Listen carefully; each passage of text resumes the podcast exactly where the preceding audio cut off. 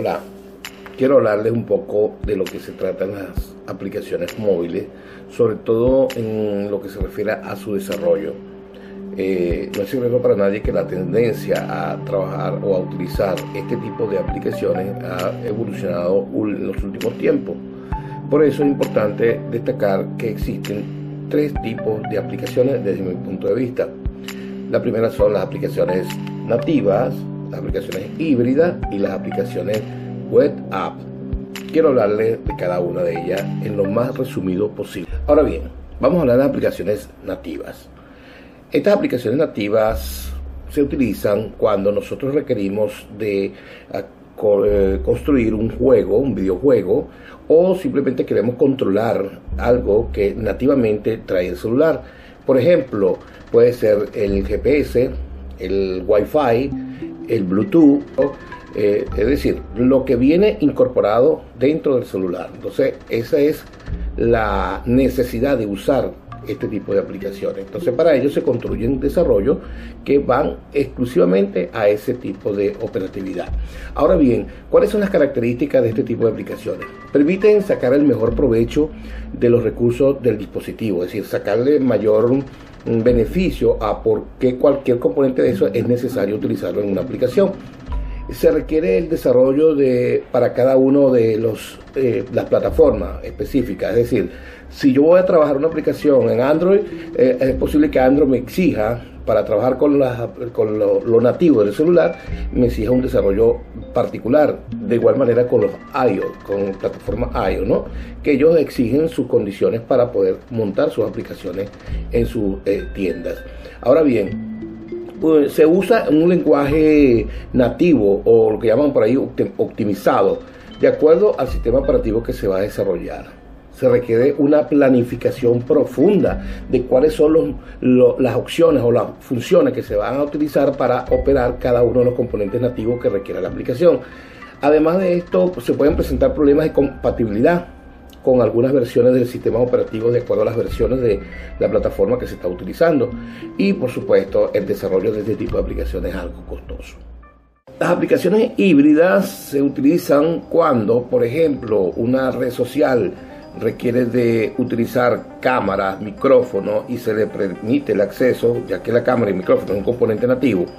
Eh, además de eso, se pueden embeber las páginas, es decir, se pueden incrustar las páginas web dentro de estas aplicaciones y también se utilizan cuando ustedes ven que se requiere actualización de una aplicación. Bueno, eso significa que una aplicación híbrida.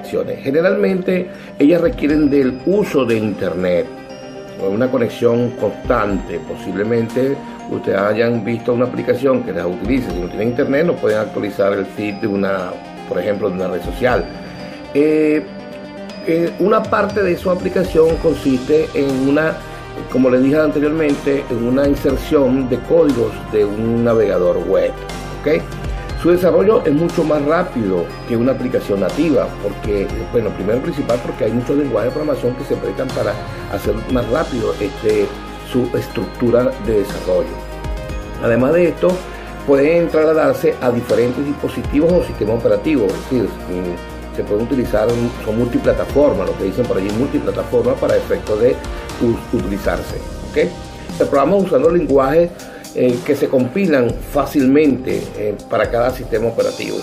Por ejemplo, se habla de JavaScript, se habla de TypeScript, se habla de, bueno, un sinfín de lenguajes exclusivos para el desarrollo web, pero que son utilizados en estas aplicaciones híbridas, los stores. El riesgo que puede suceder es que se rechace su almacenamiento en los stores de las eh, tienen, exigen de hecho ciertos elementos específicos que tienen que integrarse en esas aplicaciones.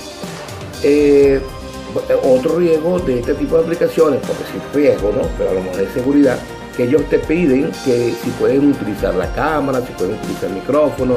Cuando ves ese tipo de aplicaciones así son híbridas. Ahora, las web apps son otro tipo de aplicación móvil.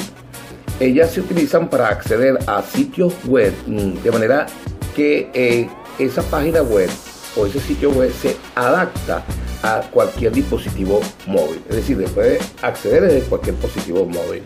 Son básicamente utilizados a través de navegadores que están en los celulares.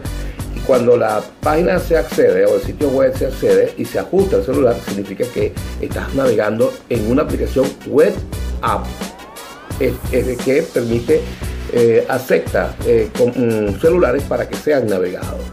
¿Qué características presenta? Primero, eh, permite sacar, digamos, mayor provecho de los recursos del dispositivo. De hecho, podemos navegar y podemos utilizar inclusive los elementos que conforman el, celular.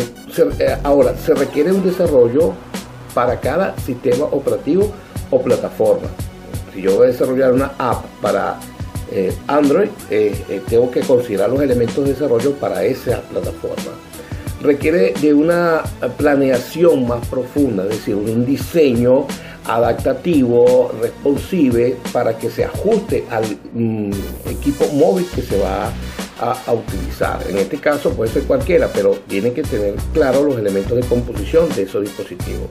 Puede presentar problemas de compatibilidad con algunas versiones del sistema operativo posiblemente estemos navegando con aplicaciones que no correspondan con el desarrollo de esa de, la, del dispositivo y eh, cree un problema de adaptabilidad. Estas son pues entonces algunas características y razones por las cuales se utilizan los distintos tipos de aplicación o existen distintos tipos de aplicaciones móviles.